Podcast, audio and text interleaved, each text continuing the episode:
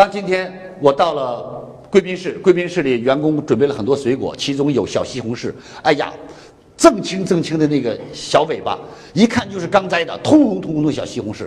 哎呀，你想想，讲完课还是口干舌燥的。我们到了贵宾室，迫不及待拿了一个西红柿，啪崩掉那个绿瓣，嘣儿搁到嘴里，这一咬，可哎呀，掉出来那个籽儿是绿的，那叫一个酸呐！我的天哪！嗯，哎呀，酸了，酸吗？来，嘴里出酸水举手。我向你们保证，那贵宾室没有小西红柿。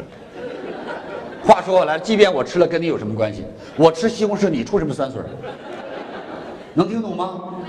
这就叫化学反应。你看我在这儿说西红柿说酸，你就出酸水了，这就是语言的魅力。所以各位去想一想，为什么一个大的企业家一定要学口才？因为你一个企业家学了口才，你来塑造企业的梦想，员工在那听着听着就上市了，听着你上市就知道感受到自己分了多少钱了，感受到自己分了多少钱就知道未来跟着你的命运是什么了。OK。